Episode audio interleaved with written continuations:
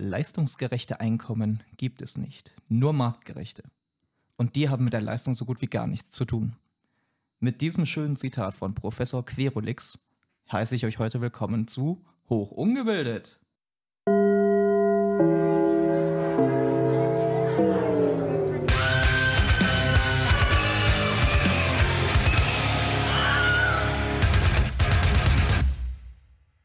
Ja, liebe Freunde, herzlich willkommen zu Folge 3.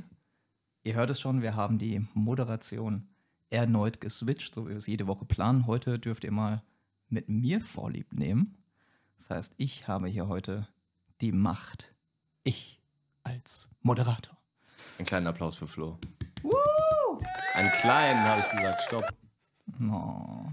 Du kriegst das aber nicht raus mit deinem Autor Autoritarismus. Natürlich nicht. Das werdet ihr merken. Ja, ich freue mich schon auf die nächste Folge, wo du wirklich wieder die Macht hast. Das kann, kann übel enden. Zunächst bin ich aber erstmal gespannt, was deuten. Ich sehe, Pascal zittert schon und wirft mir angsterfüllte Blicke zu. Er weiß, es gibt hier ein paar Knöpfe auf dem Board, die ich speziell nur für ihn habe. Mal sehen, ob die heute zum Einsatz kommen. Generell muss ich aber schon mal damit anfangen, dass Pascal direkt den ersten Cancel-Punkt bekommt, bevor er überhaupt den Mund aufmacht, denn das könnt ihr nicht wissen, aber deswegen erläutere ich euch das gerne. Pascal hat hier eine Tasse, auf der I love my penis steht und als weißer heterosexueller Cis-Mann finde ich diese Darstellung von patriarchalischer Glorie absolut nicht in Ordnung, Pascal. Deswegen Strich 1. Dazu muss ich aber sagen, du musst dir auch einen Strich geben, weil die Tasse aus deinem Schrank ist. Na gut. Dann gibt es einen für uns beide, einen für Pascal, für die Taste und einen für mich, weil es meine Tasse ist. Aber ausgleichenderweise muss ich Flo dir als Moderator direkt die ersten Props geben. Was ist denn Professor Querolix für ein geiler Name? Wer war das? Was hat er getan? Das war ein deutscher Apotheker, soweit ich das weiß. Ge wie, wie geil kann man denn als Apotheker, also es gibt ja keinen geileren Apothekernamen als Querolix. Oder? Mega. Ich, ich fand es hervorragend. Das könnte auch Querulant heißen, das wäre nichts Gutes. Wer weiß, vielleicht ist es davon abgeleitet. Naja, jedenfalls nochmal zu der Tasse zurück, die ist sogar von meiner Mom. Das ist nicht von ihr, weil die hat sie mir geschenkt. Hallo, meine Mutter kann auch einen Penis haben. Hm? Shoutout an Flo's Mama. genau. Gut, kommen wir einmal zurück zum Thema. Worüber haben wir denn letzte Folge gesprochen? Der zentrale Punkt, mit dem wir uns auseinandergesetzt haben, war ja, ist jeder Abschluss ein guter Abschluss? Wir haben viel darüber diskutiert, was macht denn einen Abschluss überhaupt gut, aus unserer Sicht vor allem. Welche Punkte kann man da so für und dagegen halten? Wir haben uns dann auch nochmal sehr selbstreflektiert damit beschäftigt, sehen wir unseren Studiengang denn als gut an? Und haben auch geschaut, wie wirkt sich das denn so ein bisschen auf die Arbeitslosigkeit aus? Schützt das Studium uns denn vor der Arbeitslosigkeit? Sind dann am Ende noch ein bisschen in das Thema Gender Studies abgedriftet, würde ich es mal nennen, hatten aber auch eine sehr schöne und angeregte Diskussion, wie ich fand. Gerade Marcel hat dann nochmal sehr sachlich dann auch gezeigt, was eigentlich das Problem häufig damit ist und dass Gender Studies an und für sich gar nicht prinzipiell zu verteufeln sind, dass die Idee oder der Ursprung gut war und das jetzt so langsam in falsche Sphären abdriftet. Meine Meinung. Wenn man wohl mal sagen dürfen. Wenn man immer, immer so, macht das sonst alles keinen Spaß mehr hier. Ja, und mit dem Thema Arbeitslosigkeit, das wir letzte Folge schon angeschnitten haben, zu einem gewissen Teil würden wir heute auch gerne nochmal einsteigen. Wir haben noch so ein, zwei Punkte, die wir hier gerne ergänzen, bevor wir dann in das heutige Thema, das Hauptthema hineinstarten, in dem es darum gehen wird, wie wirkt sich denn eigentlich das Studium auf dein Einkommen aus? Lohnt sich das einkommenstechnisch zu studieren? Wann ist das so? In welchen Fällen? Aber wie gesagt, da gehen wir gleich drauf ein. Erstmal geht es jetzt um Studium und Arbeitslosigkeit. Wer mag? Ich mag gerne. Ähm, nee, du nicht. Leg los. Ich finde, ähm, also interessant ist ja tatsächlich, dass wir uns angeschaut haben, hey, ähm, Arbeitslosigkeit unter Akademikern. Wir wissen ja, die Arbeitslosenquote unter Akademikern ist per se eigentlich sehr gut. Es sieht eigentlich sehr gut aus für den Arbeitsmarkt, aber wir haben ja auch das Szenario in Aussicht gestellt, wenn es so bleibt, wie es ist, wenn die Akademikerproduktion auf dem Niveau bleibt, wie sie ist, bleibt dann die Arbeitslosenquote so gering? Annahme oder Vermutung ist Nein. Das ist absolut nicht möglich. Und Problem bei dieser gesamten Geschichte ist aber auch das Thema, wir haben angeschnitten, welche unterschiedlichen Studiengänge gibt es, welche sind besser, welche weniger besser für den Arbeitsmarkt, wie kann man das vielleicht festmachen. Ähm, da habe ich mal mich beschäftigt und rausgesucht, ob man was dazu findet, wie viele Leute nach ihrem Studium in dem Fachbereich bleiben. Das heißt, wie viele Leute studieren zwar, werden aber dann äh, Taxifahrer. Ja, ist ja eine Frage, die wir zumindest letztes Mal noch offen gelassen haben, weil wir uns erstmal vernünftig dazu informieren also, wollten. Also ich habe mich nicht so gefühlt, als ob ihr beide das offen gelassen hättet. Also ihr habt mich ja schon ziemlich, ne? Diffamiert. Blass ich jetzt mal dabei. Zu Recht. Aber jetzt kommt das. Meine Gefühle sind immer noch verletzt. Also da, oh. da, kann, da kann schon mal was kommen von euch. Ja. Genau, traurig. Ich habe gelitten. Okay. Ich würde aber mal ein bisschen weitergehen. Und zwar habe ich jetzt mal gesucht und gesucht. Kann man rausfinden, wie viele Leute im Schnitt nicht in dem Fachbereich arbeiten, in dem sie studiert haben und demnach quasi vielleicht, manche machen das bewusst, das kann man auch nicht so leicht trennen. Manche Leute wechseln ihre Karriere, weil sie es wollen, aber manche Leute wechseln die Karriere, weil sie es müssen. Ja, sie kommen nicht in den Karrierezweig und haben umsonst ihre Ausbildung genossen oder ihre Studiengänge. Und ich habe nur einen Artikel von 2008 gefunden. Ich habe nicht viel gefunden und in dem wird halt quasi einmal nur erwähnt, okay, ähm, von knapp 1,4 Millionen deutschen Ingenieuren, Stand 2008, arbeiten 800.000, das sind lediglich 59 Prozent tatsächlich im studierten Berufsfeld. So, das ist schon eine komische Quote, kommt vom Institut der deutschen Wirtschaft in Köln. Das Thema an sich ist aber das, man findet fast keine Belege oder keine Studien, die wirklich vergleichen, wie viele Leute prozentual weiterhin nach dem Studium auch Nutzen aus dem Studium ziehen und in dem Berufsfeld Karriere machen. Das ist schon mal was, was ganz interessant ist. Wir haben also keine genauen Zahlen, Daten, Fakten, um zu sagen, hilft dir das Studium für deinen Job, wenn man sich alleine Qualifikation und Beruf anguckt. Ja, finde ich cool. Weil wir haben ja äh, auch schon darüber geredet, dass die politische Entscheidung dazu, Dinge zu akademisieren und Leute zum Studieren zu bringen und so, ja mit der Hoffnung quasi getrieben wurde, dass vor Armut geschützt wird, vor Arbeitslosigkeit und dass die Dinge, äh, dass die Leute ähm, nach, nach eigenem Ermessen ihre Ausbildung gestalten sollen irgendwie, und sich das Fach aussuchen sollen, was sie machen möchten, individualismusmäßig. Aber es bleibt eine Hoffnung. Also niemand weiß, ob das tatsächlich klappt. So, also es gibt Hinweise darauf, dass es mit dem Schutz auf Armut und die Arbeitslosigkeit, da haben wir letztes Mal drüber geredet, dass, also das ist schon valide, ja. Also wir, wir haben mehr Leute in Jobs, die studiert haben, als Leute ohne Ausbildung oder mit Berufsausbildung. Das sind keine riesigen Unterschiede, aber die Tendenz gibt's. Aber der Rest völlig offen. Weiß man einfach nicht. Und ich würde noch einen weiteren Punkt ansetzen. Also, das ist zwar jetzt ein, alte, ein altes Ding von 2008, aber wenn 59 Prozent der Ingenieure in dem Bereich arbeiten, den sie studiert haben, dann beweist es ja, dass zum Großteil der Leute, also über zwei Drittel der Leute, in einem anderen Berufsbereich sind. Das heißt, dass ihr Studium ihnen vielleicht nichts, nicht so notwendigerweise den Job beibringen musste. Sie haben ja quasi eine andere Karriere gewählt, für die sie dann nicht studiert haben eigentlich. Das zeigt ja, dass das Studium nicht notwendig ist. Das ist aber jetzt mit Vorsicht zu genießen, weil es ein Artikel ist. Äh, keine vielen, wir haben jetzt nicht viele Statistiken gefunden, aber trotzdem kann das ein Indikator sein.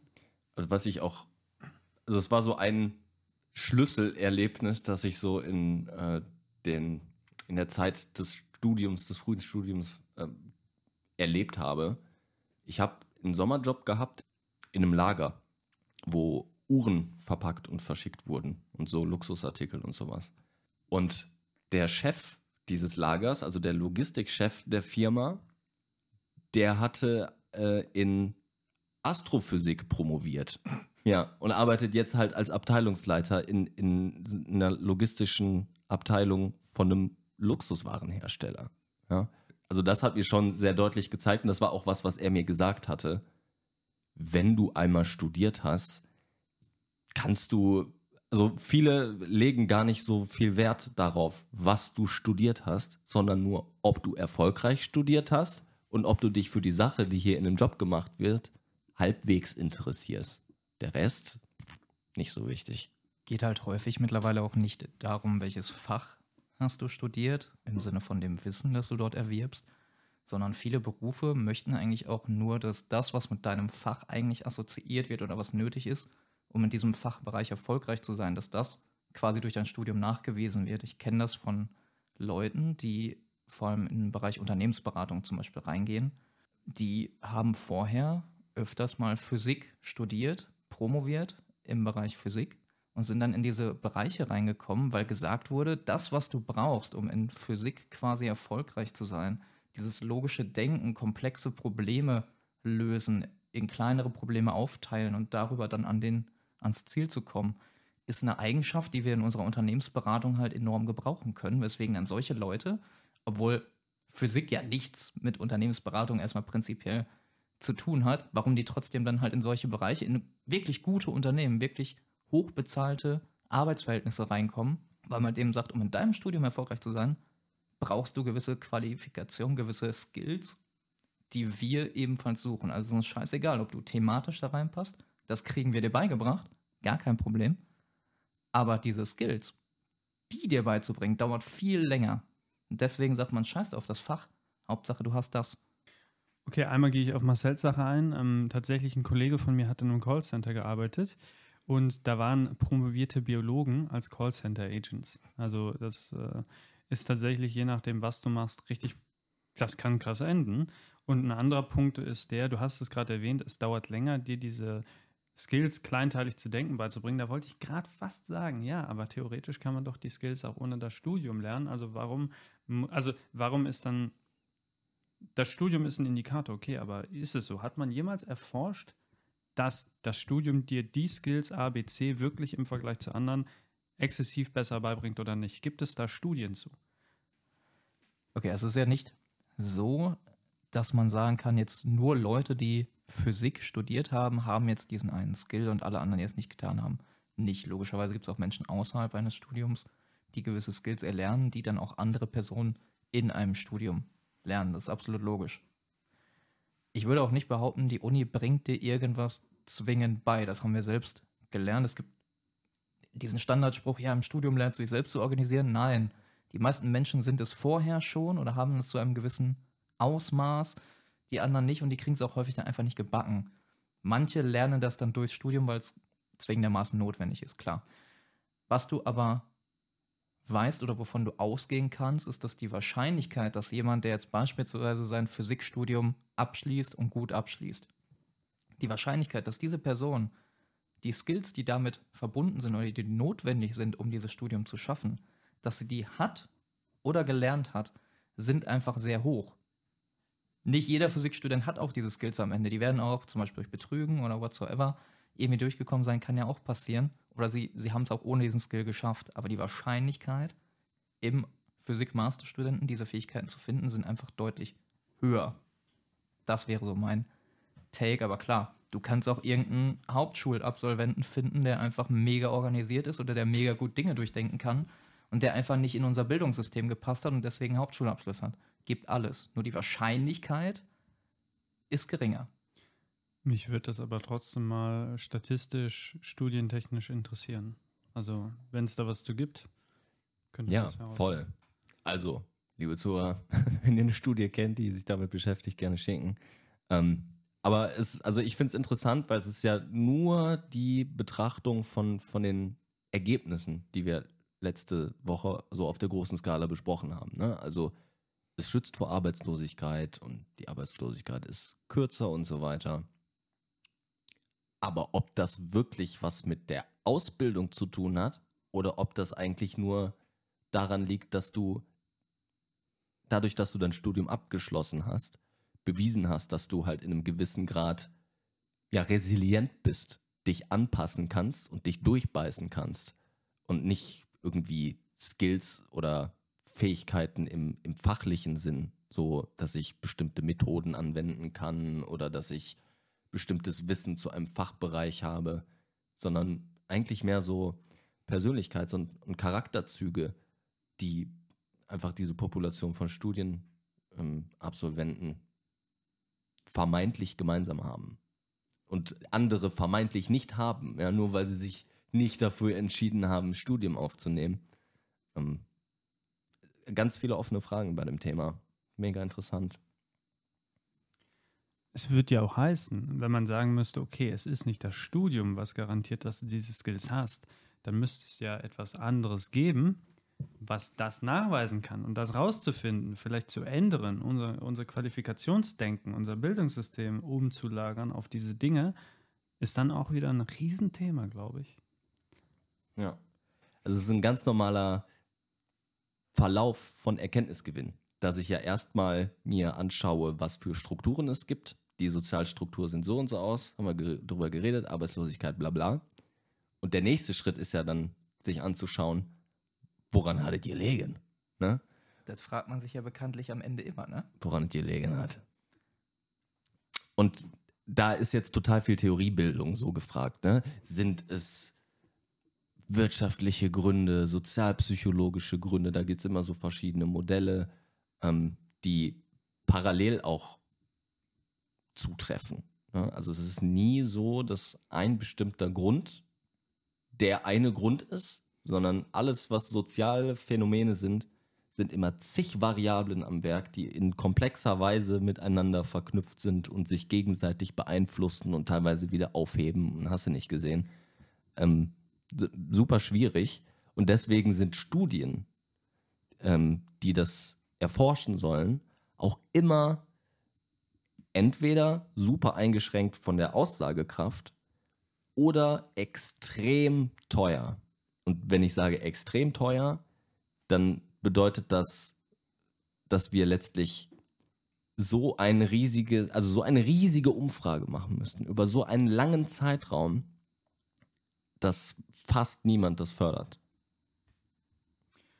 Ich würde ich würd aber auch dazu sagen, interessanterweise ist das Thema ja das folgende, wenn du sagst, dass es komplex ist, ein komplexer Sachverhalt, ähm, da müsste man jetzt wieder in die Methodenkritik gehen. Das Fass will ich nicht zu sehr aufmachen, aber wenn wir uns zum Beispiel mit komplexen Modellen befassen, dann sind nicht lineare Zusammenhänge drin und dann sind tatsächlich die variablen Wirkungen langfristig nicht mehr so einfach prognostizierbar oder interpretierbar. Das heißt, wenn wir in zu hoher Komplexität enden, kann man die Studienergebnisse gar nicht mehr richtig voneinander abgrenzen und deuten. Das heißt, ähm, es gibt auch Grenzen.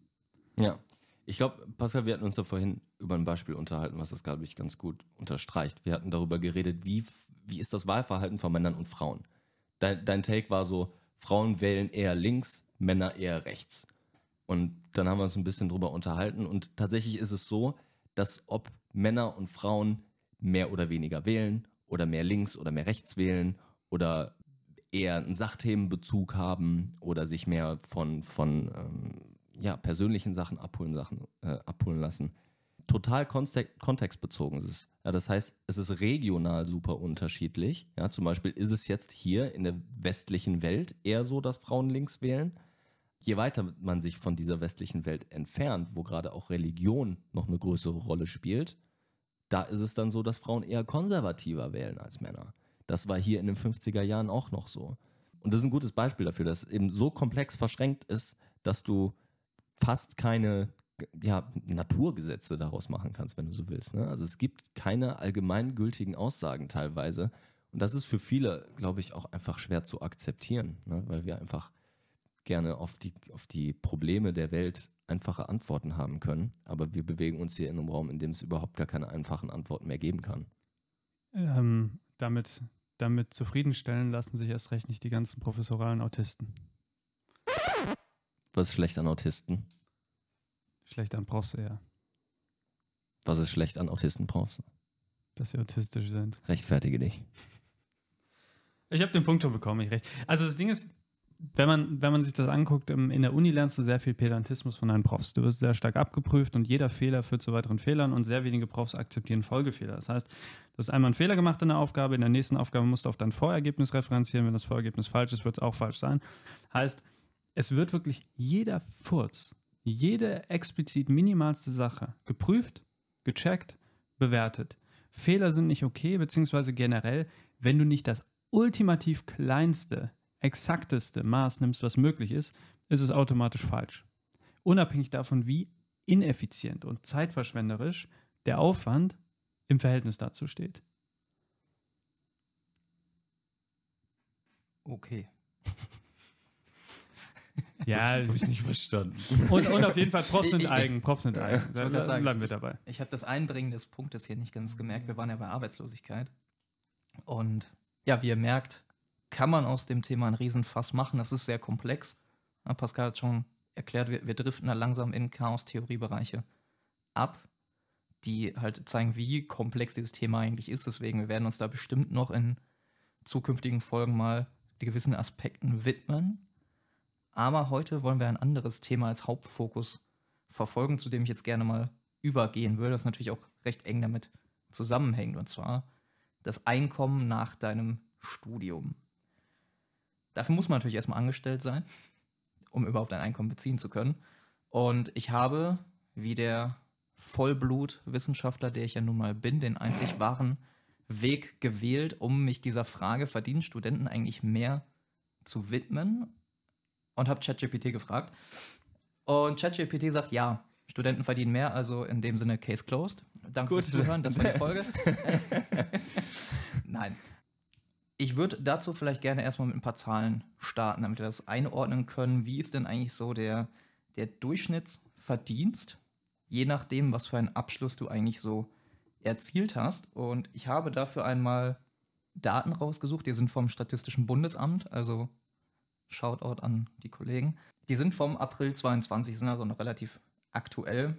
Und sie hatten jetzt keine Zahlen zu den Studentenverdiensten, aber ich glaube, die Studentenverdienste kann ich relativ gut zusammenfassen mit Du Geringverdiener! für alles andere haben wir Zahlen da. Ich fange mal an mit dem Durchschnittsverdienst in Deutschland. Der liegt für alle Vollzeitbeschäftigten, das ist ganz wichtig, bei 4.105 Euro brutto. Das heißt, Jahresverdienst ungefähr 48.000 ist hier der Durchschnitt für Deutschland. Wir fangen das von unten nach oben an. Während deiner Ausbildung ist der Durchschnitt 1057 Euro brutto, also knapp 1000 Euro. Wenn du danach arbeiten gehst, bekommst du ohne Ausbildung 2817 Euro, also ungefähr 34.000 Euro im Schnitt ohne eine Ausbildung. Mit Ausbildung knapp 3.500 Euro im Monat, aufs Jahr ungefähr 42.000. Wenn du einen Bachelor hast, 4.550 Euro, also im Schnitt 54.000. Mit Masterabschluss fast 6.200 Euro brutto, aufs Jahr 74.000 Euro. Und wenn du dann die höchste akademische Stufe erreichst, wenn du also deinen Doktor oder sogar deinen Professor machst, sind es knapp 8.700 Euro brutto im Monat, beziehungsweise aufs Jahr gerechnet 103.000 Euro. Wenn man sich also erstmal die Zahlen ganz blank anguckt, kann man sagen, ja, studieren bringt dir mehr Einkommen. Und je höher dein akademischer Abschluss ist, desto höher ist auch dein Einkommen am Ende. Ich habe Fragen. Auf die können wir auch Antworten geben. Ich sage, es ist erstmal sehr blank betrachtet. Wir werden jetzt mal ein bisschen drüber sprechen. Wie sinnig ist das denn, was wir uns hier anschauen? Wie sinnig sind diese Zahlen eigentlich? Die Marcel? Lügen, die du vorgetragen hast. Mir ist auch direkt was aufgefallen, nämlich, ähm, du hast ja gesagt, Durchschnitt ist irgendwas mit 48.000. Ja. Ähm, lass mich raten, diese Studie bezieht sich oder die Statistiken beziehen sich auf Vollzeitarbeitnehmer. Da ich gesagt habe, das ist der Durchschnitt aller Vollzeitarbeitnehmer Genau, in genau. Deutschland. Ja, diese Studie bezieht sich auf alle Vollzeitarbeitnehmer Genau, in Deutschland. Das ähm, hast du haarscharf analysiert. Dumme Sau, Alter. Ja, mein Fehler. Äh, interessant ist daran aber der Punkt, rück, wenn man sich die Trends anguckt, ist es rückläufig, mit Vollzeitarbeitnehmern zu tun zu haben. Das heißt, immer mehr Leute interessieren sich für Teilzeit- und vollzeitnahe Beschäftigung. Und dann sinkt das insgesamt ab. Das heißt also, die Zahl, die trifft auf Vollzeitarbeitnehmer zu, aber das muss in der Zukunft nicht der Durchschnittsarbeitnehmer sein. Das ist ein ganz interessanter Punkt. Das heißt also, soweit ich weiß, ist das Durchschnittseinkommen insgesamt bei 30.000. Das ist ein Punkt. Und der zweite Punkt ist Studenten. Da kann ich sagen, ähm, die meisten versuchen möglichst unter den Steuergrenzen zu bleiben, 450, 540 Euro oder wie viel das ist. Es gibt da aber auch den Punkt Stundenlohn bei Studenten. Es meist Mindestlohn bis, äh, es kann hochgehen, aber Mindestlohn bis 20 Euro, im Schnitt so 14 bis 16 würde ich schätzen. Das sind im Arbeitslohn im Monat, wenn du jetzt deine 20 Stunden ballerst, die du darfst, 1200 bis 1600, die du dann brutto machst. Allerdings sind Studenten vom Mindestlohn auch ausgenommen. Das heißt, wenn du den Mindestlohn bekommst als Student, dann ist das einfach nur aus Wohlwollen des Arbeitgebers. Weil er das für sich so vorgenommen hat, allen Leuten den Mindestlohn zu bezahlen. Er wäre nicht gesetzlich dazu verpflichtet. Echt? Ja. Ich meine, wenn wir auf Seiten des Stundenlohns argumentieren, können wir auch die Auszubildenden mal direkt ganz unten hinschieben, weil Auszubildende, 8 wenn du, die das, Stunde oder so. wenn du das auf den Stundenlohn runterrechnest, äh, dann kannst du aber mal direkt die Glocken beim Arbeitsamt läuten lassen, weil das ist nicht in Ordnung, was da eigentlich für einen Stundenlohn bei rumkommt. Aber gut, das ist halt das Problem an deiner Ausbildung. Ich bin ganz ehrlich, als ich mal das Praktikum bei Thyssen gemacht habe, was wir da alles kaputt gemacht haben, wundert mich nicht, dass die uns, also dass die dann nicht so viel Geld bezahlen, weil ich will nicht wissen, wie viel Materialkosten da einfach nur schon durch, durch die Azubis anfallen, weil die irgendwas kaputt machen, irgendwas zerstören. Von daher. Kannst ja wieder einschmelzen, ist okay. Mhm. Das, das, das Material oder die Azubis? Beides. äh, komm, Pascal, Azubis, Azubis einschmelzen finde ich nicht in Ordnung. Ähm, Nochmal zu dem Punkt, Studenten sind ausgenommen. Es gibt folgende Ausnahmen vom Mindestlohn. Das heißt Pflichtpraktika für, fürs Studium, Mhm. Praktika von bis zu drei Monaten, die als Orientierung absolviert werden, Praktika von bis zu drei Monaten, die einfach begleitend zum Studium freiwillig gemacht werden und äh, ehrenamtliche Tätigkeiten sowieso, das ist ja egal. Und das ist interessant, weil ein Großteil der Studenten eben nicht in irgendwelchen festen Arbeitsverhältnissen ist, sondern so sais- saisonarbeitsmäßig sich durchs Studium schlägt. Ja. Das heißt grundsätzlich, ja, wenn ich jetzt so einen Kellnerjob habe zum Beispiel und da fest angestellt bin, dann muss ich den Mindestlohn bekommen. Es ist allerdings nicht so ein riesiger Teil der Studierendenschaft, die das so lebt. Nur als Ergänzung. Ja, gute Ergänzung. Ja, was wir auch natürlich, wenn wir uns die Zahlen anschauen, immer bedenken müssen, Pascal, du hast ja schon gesagt, es kommt immer darauf an, was genau betrachtet man da eigentlich am Ende, weil du kannst verschiedene Zahlen am Ende rauskriegen, die quasi ein und dasselbe erstmal dir angeben, den Durchschnittsverdienst in Deutschland. Und je nachdem, was du da für Gruppen auswählst, kommt da halt was ganz anderes bei rum. Trotzdem ist jede Zahl korrekt. Dasselbe ist jetzt hier auch, wenn wir uns die Verdienste von Bachelor, Master, Professor und so weiter, wir uns das angucken.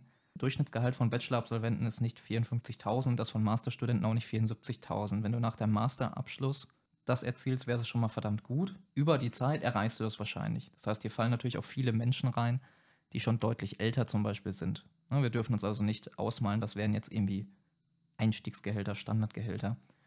Dann kommt es natürlich auch immer darauf an, in welchem Unternehmen landest du. Große Zahlen mehr als kleine, aber das Wichtigste, was hier natürlich reinfällt, wir dürfen nicht vergessen, es gibt Jobs, die du mit deinem Studium ergreifen kannst, die halt einfach ultra hoch bezahlt sind.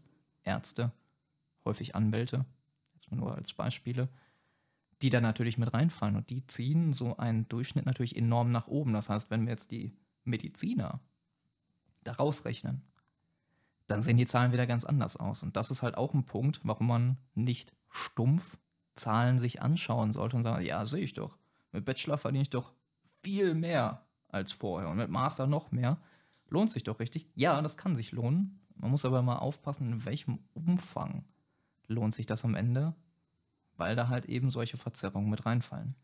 Ich habe noch ein weiteres Problem mit der Studie.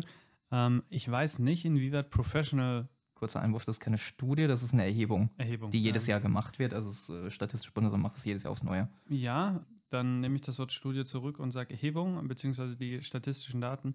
Das Problem, was ich da noch sehe, ist, sind da zum Beispiel, es gibt den DQR, das ist der deutsche Qualifikationsrahmen für, der deutsche Referenzrahmen für Qualifikation. Da gibt es die Stufen 1 bis 8. 8 ist ein Doktor, 7 ist zum Beispiel ein, Meister, ein Mastergrad plus einen weiteren Punkt. Ich glaube, das waren Betriebswirte, zum Beispiel technischer Betriebswirt oder sowas. Ich weiß jetzt gar nicht bei diesem Ding, ob diese Leute, die jetzt einen Meister gemacht haben, mittlerweile heißt es Professional Bachelor, ähm, ob diese Leute da mit reinzählen als Bachelor oder als ausgebildete Kräfte. Und das finde ich zum Beispiel auch sehr schade, weil man diese DQR-Vergleiche nicht hat. Ist ein ausgebildeter Meister gehaltstechnisch auf demselben Niveau wie ein Bachelor-Absolvent oder wird das getrennt? Ist ein sehr guter Punkt. Kann ich dir keine hundertprozentige Antwort zu geben. Ich bin mir relativ sicher, sie haben diese Meistergrade, genau, also sie haben es nicht unter Bachelor, Master und EWI zusammengefasst, sondern sie haben dann wirklich nur die Leute, die diesen Uni-Abschluss haben, in die Gruppe reingeschoben. Ich kann es aber gerne nochmal nachschauen. Falls ich mich da irren sollte, dann liefere ich das nach. Sehr guter Freund von mir hat äh, studiert Agrarwissenschaften. Arbeitslos also? Naja, also so, so falsch nicht. Also er, er hat jetzt einen Job, ja. Aber wenn du, Als Bauer? Ich wollte gerade fragen, als was? So, lass mich ausreden. Wenn du Agrarwissenschaften studierst, dann hast du eine Option letztlich. Das ist in der Landwirtschaft zu arbeiten oder bei irgendeinem Pharmakonzern, um Pestizide irgendwie herzustellen oder so. Und er hatte dann nach seinem Studium, was er zwar interessant fand, aber nicht praktisch für sein Berufsleben, eine Ausbildung gemacht zum Ergotherapeuten und durfte auch erstmal 15.000 Euro Schulden aufnehmen und für seine Ausbildung bezahlen. Und unbezahlte Praktika machen. Das ist einfach krass. Und dann sind die Lehrer auch noch scheiße und alles Quereinsteiger, die eigentlich gar keine Profis sind und eigentlich auch gar keinen Bock drauf haben, Lehrer zu sein. Drei Punkte im Schnelldurchlauf. Ähm, der erste Punkt war ähm, Bezahlen für die Ausbildung. Ähm, ich habe das auch mal von einem Kollegen gehört, der einen ähm, Bachelor of Practice gemacht hat im Informatikbereich. Jeder Einzelne. Das ist viel günstiger, als wenn du zum Beispiel ein Bachelorstudium machst. Du zahlst irgendwie 7.500, wobei du für einen Bachelorgrad 15.000 bis 30.000 zahlst. Und wenn du es an einer Privathochschule machst. Nächster Punkt, ich habe mal gerade durchgerechnet. Äh, nehmen wir mal das Beispiel: 850 Euro für eine Ausbildung im Monat, die du bekommst. Klar, du hast da ein paar Schultage, aber sagen wir, es sind 40 Stunden. Ja, du machst da vielleicht eine Samstagsschicht und machst dann Sonntagsschule oder so. Im, Im, Schnitt sagen wir, du machst dann 40 Stunden. Sagen wir, 20 Arbeitstage sind das. Das heißt 850 Euro geteilt durch 20 Tage und das dann geteilt durch 8 Stunden. Sind ein Stundenlohn von 5,3125 Euro. Das heißt 5,32 Euro pro Stunde. Richtige Ausbeute. Definitiv Ausbeute. Aber die Frage ist ja auch, warum ist das jetzt eigentlich so relevant? dass wir uns mit diesen Stundenlöhnen auch gerade so beschäftigen, die Studenten, aber auch Azubis bekommen. Das ist natürlich für die ein riesen, eine Riesenabwägung, die du vorher treffen musst. Ja, wir sehen jetzt, die verdienen später auf jeden Fall mehr, aber bis sie an den Punkt ankommen, verdienen sie halt deutlich weniger. Deswegen natürlich auch die spannende Frage ist, ab wann lohnt sich das denn eigentlich? Weil ich muss ja auch erstmal das, was ich dann vorher weniger verdient habe, muss ich auch irgendwann wieder rausholen. Ja, Gehaltsverzicht ist das Stichwort. Richtig. Das ist, ich erinnere mich an die erste Grundlagen der Sozialwissenschaft äh, Vorlesung, wo, wo der Prof jetzt nicht unbedingt gute Stimmung im Raum verbreitet hat, weil er sagte, ähm, seien Sie sich dessen bewusst, dass Sie die Zeit, die Sie hier an der Universität verbringen, das ist ein Gehaltsverzicht. Anders ausgedrückt, Sie geben gerade Geld dafür aus, dass sie hier sind, weil sie letztlich Opportunitätskosten haben, weil sie woanders Geld verdienen könnten. Das ist genau das, was du gerade angesprochen hast. Und Sozialwissenschaften haben wir letztes Mal schon äh, schmerzhafterweise ein bisschen drüber gesprochen. Was ist eines dieser. Was? Marcel wird Taxifahrer. Pascal, den Spruch fand ich nicht in Ordnung. Der ist ausgelutscht, aber dafür gibt es trotzdem einen Punkt. Mm, Gehaltsverzicht, genau. Das quasi für, für, ich sag mal, für Branchen oder für Berufe oder für, für überhaupt eine größere Gruppe an Menschen bestimmen zu können, ob sich das lohnt, ist fast unmöglich. Weil du kannst das ja nur daran festmachen, an einem hypothetischen Paralleluniversum, in dem ich vielleicht was anderes. Entweder ich nehme das Risiko in Kauf, dass ich hier diesen Gehaltsverzicht erst in 40 Jahren irgendwie ausgleichen kann und weiß nicht, was da bis dahin passiert, kann tausend Sachen passieren. Berufsunfähigkeit, sonst was. Und die andere Seite ist, dass man sich eben Gedanken darüber macht, habe ich damit Jobperspektiven, in denen ich auch bleiben möchte. Ja, es ist ein spannender Punkt, den du ansprichst. Es ist sehr schwierig, das zu erfassen. Und wie du sagst, für einen selber unmöglich. Das wäre ein Kontrafaktum, das du halt nicht beobachten kannst. Du kannst dir nicht anschauen.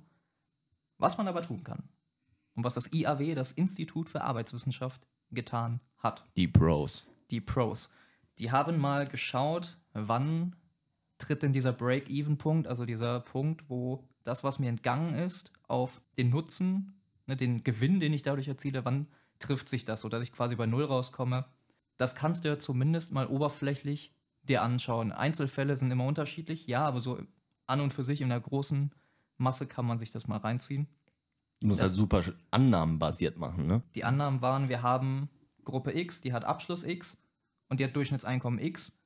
Wenn ich das jetzt nehme, wann, wann trifft sich das? Mhm. So, erste spannende Erkenntnis, die größten Ficker sind im Alter bis 20 Jahre die Leute, die keinen Schulabschluss haben.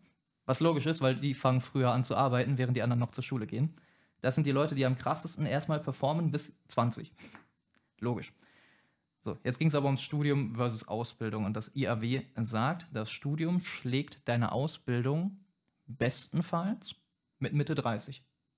Ab dann hast du im besten Falle deinen, deinen Weg geschlagen, wenn du stattdessen in die Ausbildung gegangen wärst. Das ist natürlich ein Punkt, der schon mal enorm wichtig ist, gerade wenn wir auch zum Beispiel an Familiengründung denken. Familiengründung im Studium sehr schwierig bis quasi unmöglich. Können wir uns zukünftig auch mal gerne dem Thema widmen, aber erstmal so bis Mitte 30. Dadurch, dass dir einfach die Einnahmen entgehen, dass du halt Berufserfahrung sammelst, vielleicht schon Beförderung und und und. Das ist halt ein Punkt, wo die sagen, ja, schwierig. Vorher wirst du es wahrscheinlich nicht geschlagen bekommen. Und was sie sich in dem Zuge auch noch angeguckt haben, es gibt ja auch viele Jobs, die natürlich auch ohne, dass du Akademiker bist, gut bezahlen. Gerade im Bereich Handwerk. Die schlagen meistens über die Lebenszeit am Ende, wenn wir, sie haben es noch hier angenommen, man würde bis 65 arbeiten. Guter Witz. Ähm, wenn wir uns das anschauen, dann Leben lang. Handwerker sind die, die am ehesten daran kommen, was du verglichen mit Studenten verdienen kannst. Und sie hatten jetzt den, wie Pascal auch angesprochen hatte, Handwerkermeister genommen. Also angenommen, du machst direkt eine Ausbildung, arbeitest, machst deinen Meister, ziehst das bis an dein Lebensende durch. Dann ist das laut Tübinger Institut für Wirtschaft, Wirtschaftsforschung das, was am ehesten noch daran kommen könnte, selbst über die Lebenszeit ein Studium zu schlagen. Sie hatten dann einen Bachelor-Absolventen, der bis an sein Rentenalter 1,45 Millionen Euro verdient, verglichen mit dem Meister, der dann bis 65 bei 1,41 Millionen Euro liegen würde. Handwerkermeister, wie gesagt, passt auch nicht bei allen Meistern, aber das sind dann so zumindest, wo man sieht, ja, es kann auch anders gehen und man muss halt immer im Kopf behalten, diese Opportunitätskosten, dieser Gehaltsverzicht, den du angesprochen hast, den darf man halt nicht vergessen, wenn man sich solche Zahlen anguckt. Denn ja, Studenten verdienen mehr, aber ab wann lohnt sich das? Ja, und du hattest gerade die Zahlen genannt, mit 1,41 Millionen war das, glaube ich, Für für, den Meister. Meisterabschluss, Genau. genau. Ähm, das ist brutto Lebenszeitverdienst. Ich meine, es war netto. Ich gucke nochmal nach. Ist eigentlich netto egal, Ist, netto ist viel zu viel. Brutto. Ja. Netto war bei einer anderen Statistik, die ich Okay. noch habe. Das ist brutto. Aber Genau. letztlich auch relativ egal, ob brutto oder netto, weil wenn ich mich in meiner Gegend umgucke nach Einfamilienhäusern, dann werde ich feststellen, dass ich für diesen gesamten Lebenszeitverdienst, ja, ich sag mal, vielleicht 30 Prozent der Immobilien liegen unter diesem Preis. Ich meine, wir reden hier von Handwerksmeistern. Das, das ist also erstmal super wichtig. Die haben super viele Skills. Wenn du ein erfahrener Meister bist, der schon 20 Jahre im Beruf ist oder so, du, du bist so eine wertvolle Arbeitskraft. Und selbst dann, es ist mittlerweile fast unmöglich, diesen, diesen Einfamilienhaustraum, die, die kleine süße Familie mit, mit dem Garten, einfach zu, zu erfüllen. Das ist mega krass. Backstory, wir waren bei Marcel in der Nachbarschaft und haben da ein Haus gesehen, also ein Haufen Scheiße auf ein Stück Erde. Dixie-Klo mit Dach. Genau, das war quasi ein Dixie-Klo mit Dach in Düsseldorf. Ich sage jetzt nicht den Stadtteil, aber wir haben dann einfach mal gesehen zu verkaufen und äh, mal geschätzt, wie viel könnten das denn sein? Und ich so, ja, keine Ahnung. Bei mir in der Gegend würde es 300.000, 400.000 kosten, vor 20 Jahren oder so. Und dann haben wir auf den Preis geschaut. 1,8 Millionen Euro für ein Bungalow mit einem Mini-Grundstück. Ein nicht unterkellerter, eingeschossiger Bungalow. Und jetzt kommt's. Das war der Preis dafür. Und wir hatten gerade die Brutto-Lebensarbeitszeitverdienste. Nach Netto 400.000 mindestens weg, ist es eine Million. Das heißt, der Handwerksmeister kann sich ein Haus nicht leisten. Aber ich wollte noch auf andere Sachen eingehen. Denn wir hatten das Thema ähm, Break-Even generell. Wenn wir uns den Break-Even angucken, das trifft natürlich nicht zu auf jeden Studiengang. Das heißt, manche Leute, unsere Gender Studies Bros oder unsere Philosophen, die werden vielleicht nie den Break-Even erreichen, weil man ja jetzt wieder alles über einen, Kamm schert. Das heißt, Mediziner, ja, Philosoph, mh, tendenziell ja nicht. Ähm, das ist ein Punkt.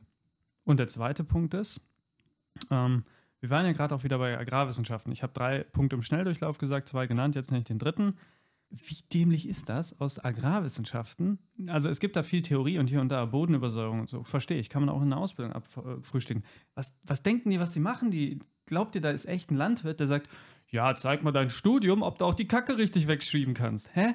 das hat doch wieder null mit Realismus zu tun. Du erhöhst Opportunitätskosten, du erhöhst die Einstiegsvoraussetzung, verlängerst die Ausbildung, bis jemand Geld verdient, sogar der Staat dann erst später Geld verdient an deiner Arbeit, bevor du das Wichtigste überhaupt, Nahrung produzieren darfst.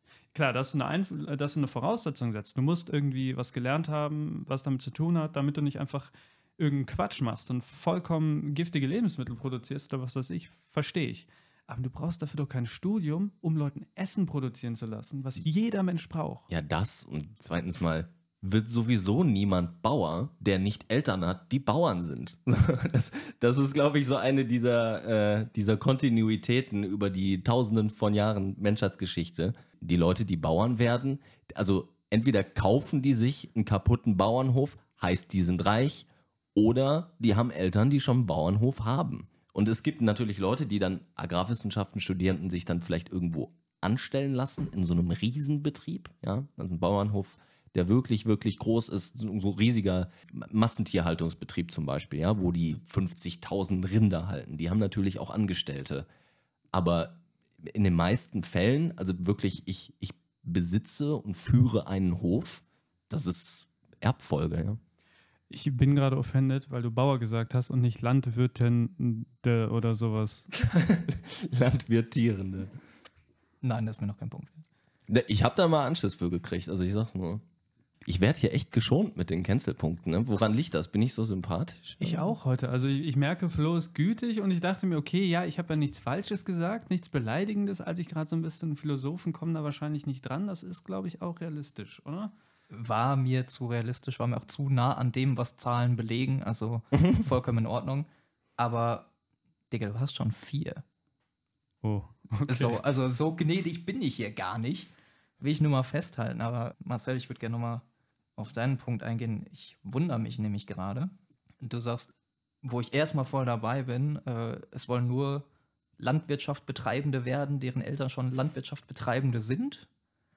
Ist nicht auch dein Traum, wenn du irgendwann mal genug Geld hast, einfach raus, raus aus dem Ding, ein schickes Häuschen. Das ist das Blut meiner Vorfahren, die haben Ländereien besessen. Anbauen, ah, okay, okay. Also äh, hier kommen die, kommen die ganzen Verzweigungen von früher noch rein. Okay, verstehe ich. Ja. Nee, also wie gesagt, der Punkt ist, ich sage ja nicht, dass es keine Leute gibt, die nicht in diesem Umfeld groß geworden mhm. sind auf dem Hof und so und dann die Motivation haben oder deren fehlt, ähm, Bauer zu werden. Aber Land ist so teuer, mhm. dass du nur Bauer sein kannst, entweder wenn du dich anstellen lässt in so einem Riesenbetrieb oder deine Eltern waren Bauern. Oder deine Eltern waren irgendwas anderes und haben super viel Kapital und du sagst dir, ey, geil, ich lebe jetzt meinen Kräutergarten live und kaufe mir einen alten Hof. Landwirtschaft kann aber auch richtig viel Geld machen. Ist Merz nicht durch Landwirtschaft reich geworden? Er hat doch mal gesagt, seine erste Million und im Grunde genommen ist er doch im Landwirtschaftsbusiness irgendwie. Sagen wir mal so, wenn Landwirtschaft dich nicht reich machen würde oder dich nicht reich machen könnte, dann wäre der Scheiß ja auch nicht so viel wert. Dann würden nicht Leute ewig viel Geld für diese Betriebe, das Land mal abgenommen. Also Grundstücke sind natürlich auch ein Riesending. Ja, aber es würde die ganzen Betriebe ja nicht geben, wenn du nicht damit auch Geld machen könntest. Ich widerspreche hart. Der größte Ausgabenfaktor der Europäischen Union sind Subventionen für Landwirte. Das liegt daran, dass die ähm, Nahrungsmittelpreise niedrig gehalten werden sollen, was erstmal gut ist. Ja, alle Leute sollen Zugang haben zu ähm, qualitativ hochwertigen Nahrungsmitteln. Aber weil du gerade sagtest, Land ist teuer, Energie ist teuer, wir industrialisieren unsere Nahrungsmittelproduktion immer weiter, dass immer mehr Technisierung und immer mehr Zusatzmittel ähm, und technische Hilfsmittel notwendig sind, um auf so einer großen Skala produzieren zu können, dass überhaupt Profite erzielt werden können. Und dafür brauchst du so einen riesigen Hof, dass du einfach schon reich bist. Ja, also du, du hast dieses Land nicht, wenn du nicht schon auf einem Haufen Kohle sitzt oder den geerbt hast oder was auch immer. Und wenn jetzt Leute wie Friedrich Merz sagen, äh, ich bin als Bauer reich geworden, da meinte der eher so damit so, ich habe Bauern abgezogen, weil ich Land von Bauern verkauft und verpachtet habe und bin mit deren Verlusten reich geworden. Genau, das wollte ich gerade sagen. Ähm, Landwirte per se sind nicht reich, sondern ich glaube, die, die Besitztümer haben, aber die Landwirte, die eingestellt werden, das sieht mau aus. Was du sagst, widerspricht nicht dem, was ich gesagt habe. Es geht nur darum, wenn du frisch bei Null anfangen würdest, was nicht möglich ist, du musst Geld haben, um halt starten zu können. Mhm. Ja, du wirst mit den Einnahmen, die du dort erzielst, nicht reich. Das ist korrekt.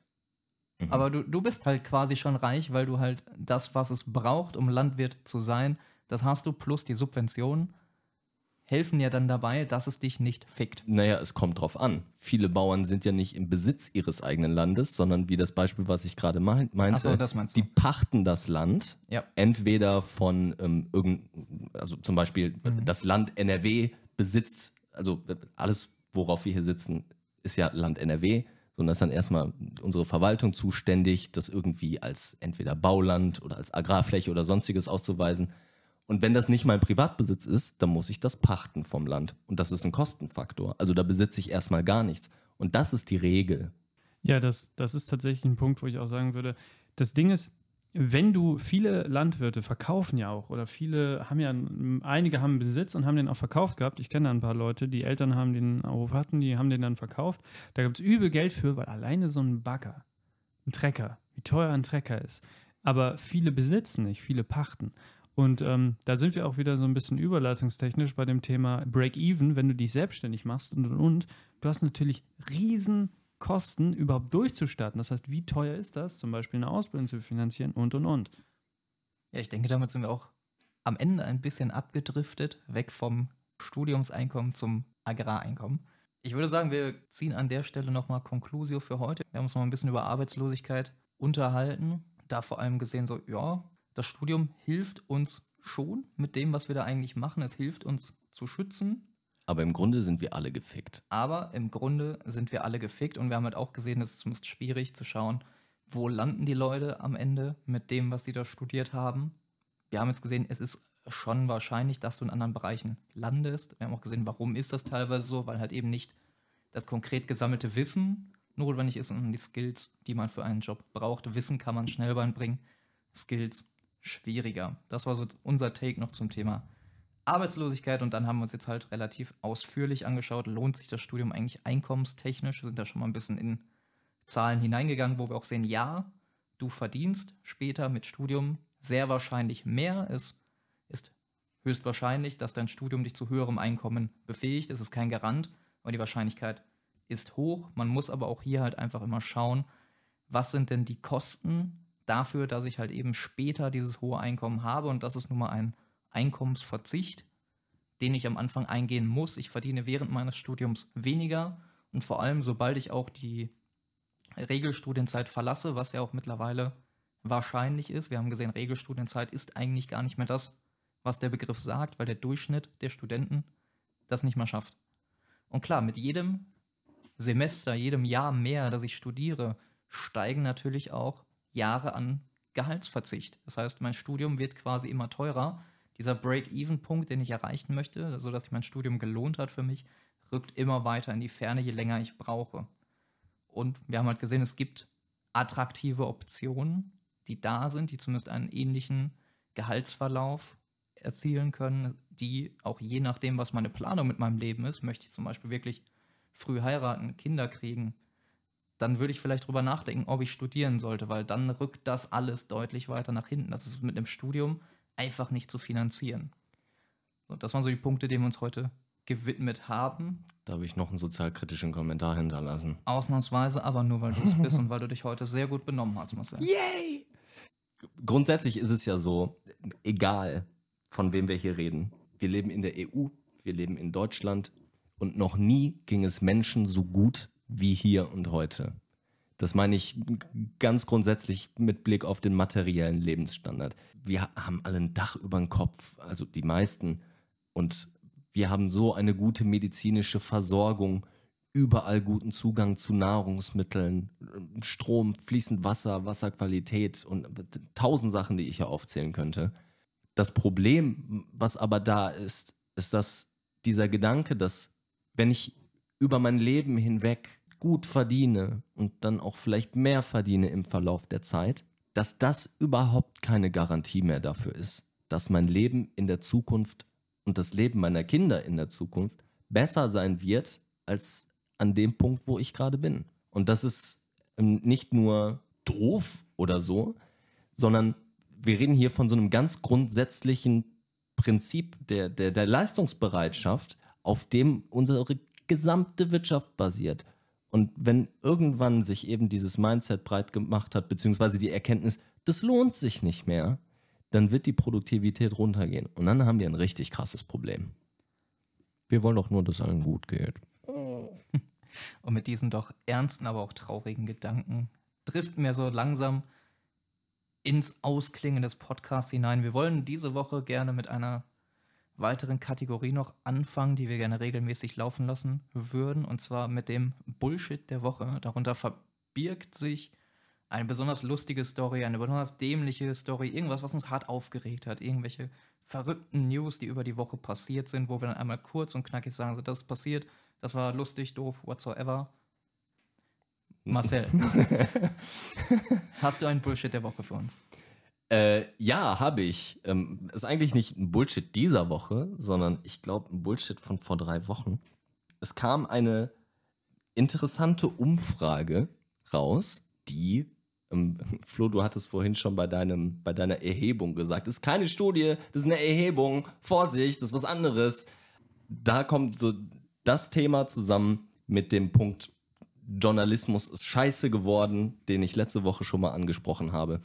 Es ging darum, es wurde von einem privaten Meinungsforschungsinstitut eine Umfrage gemacht zum Thema, wie verbreitet ist männliche, männliche toxisch? To nee, wie ne? Toxizität. Me Toxischlichkeit. to toxische Männlichkeit, so rum. Toxische Männlichkeit wurde untersucht. Und dabei sei eben rausgekommen, dass das mega verbreitet ist und irgendwie ein Drittel der Leute Bock hat, äh, seiner Frau auf die Schnauze zu hauen. Und wenn man sich dann einfach mal diese Studie in der Langfassung runtergeladen hat, was ist für mich immer das Wichtigste, wenn ich mir eine Studie angucke? Mir ist es wichtig, dass die Methoden ausführlich reflektiert werden und es immer auch einen kleinen Text dazu gibt, was diese Studie denn jetzt aussagt und was sie nicht aussagt. In, mit Blick darauf, was für Methoden habe ich angewendet, warum habe ich die so angewendet. Dieses Kapitel war drei Sätze lang. Und da bin ich so ein bisschen eskaliert. Danach, ähm, ein paar Stunden danach tatsächlich, ist auch schon ähm, so ein bisschen darüber berichtet worden, dass diese Studie auch kritisch äh, betrachtet wird und so weiter. Aber sowas fuckt mich übertrieben ab. Leute, die, die Wissenschaft als Deckmantel für ihre Scheiße benutzen und einfach die, die Öffentlichkeit nur aus profitgetriebener Gier irgendwelche Unwahrheiten erzählen oder zumindest Spekulationen, wilde Spekulationen, die auf ganz wenig basieren, als objektive Realität verkaufen und dann auch noch mit diesem gehobenen Moralzeigefinger durch die Welt laufen und sagen, ja, also, das ist doch, da müsst ihr jetzt mal über euch nachdenken. Da kriegt das Kotzen, Alter. Das ist mein Bullshit der letzten Wochen gewesen. Wieso, wenn du als Mann eine, eine, Frau anguckst, wenn sie durch, wenn du ihr die Tür aufhältst, die aus Versehen dabei anguckst, dann ist das doch schon, wenn, wenn sie dich nicht attraktiv findet, toxische Männlichkeit, oder? So. Ist doch, ist doch, ist doch voll legitim, dann dich dafür zu verprügeln. Also erstmal, Marcel, guter Punkt. Studie habe ich auch gesehen. Habe ich auch schon kontrovers mit Freunden diskutiert.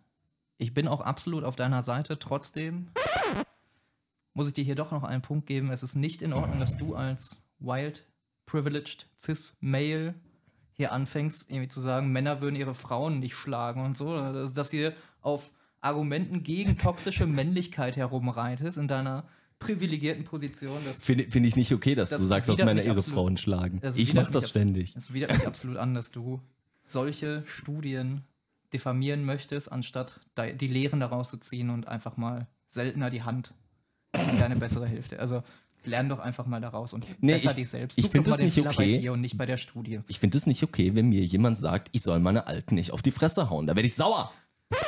Okay. Okay, Pascal, hast du denn auch noch ein Bullshit der Woche? Ja, ich habe ein Bullshit der Woche und zwar haben wir ähm, das Thema Bürokratie äh, gestern gehabt, vorgestern. Wir haben, ähm, nein, gestern war es, wir haben uns gestern dazu entschieden, wir möchten mal gucken, wie gründet man eine GBR. Was braucht man dazu? Ein Gesellschaftsvertrag, pipapo. Melde dein Gewerbe an in der Stadt, in der du bist. Dann haben wir erstmal rausgefunden. Ich habe meinen Stift zerstört. Ja. Dann haben wir erstmal rausgefunden, hey, bist du ein Freiberufler oder bist du ein Gewerbe? Freiberufler bist du nur, wenn du eine Ausbildung oder ein Studium in dem Bereich gemacht hast. Das heißt, wenn du einen Podcast machen willst und du hast Podcasting nicht studiert, musst du ein Gewerbe anmelden. Okay, erste Hürde, kein Problem. Dann meldest du halt ein Gewerbe an. Dann sagt das Gewerbeamt, melde doch dich beim Finanzamt in vier Wochen. Wenn du das nicht binnen vier Wochen machst, Straftat. So, jetzt willst du dich beim Finanzamt anmelden und musst dich bei Elster anmelden.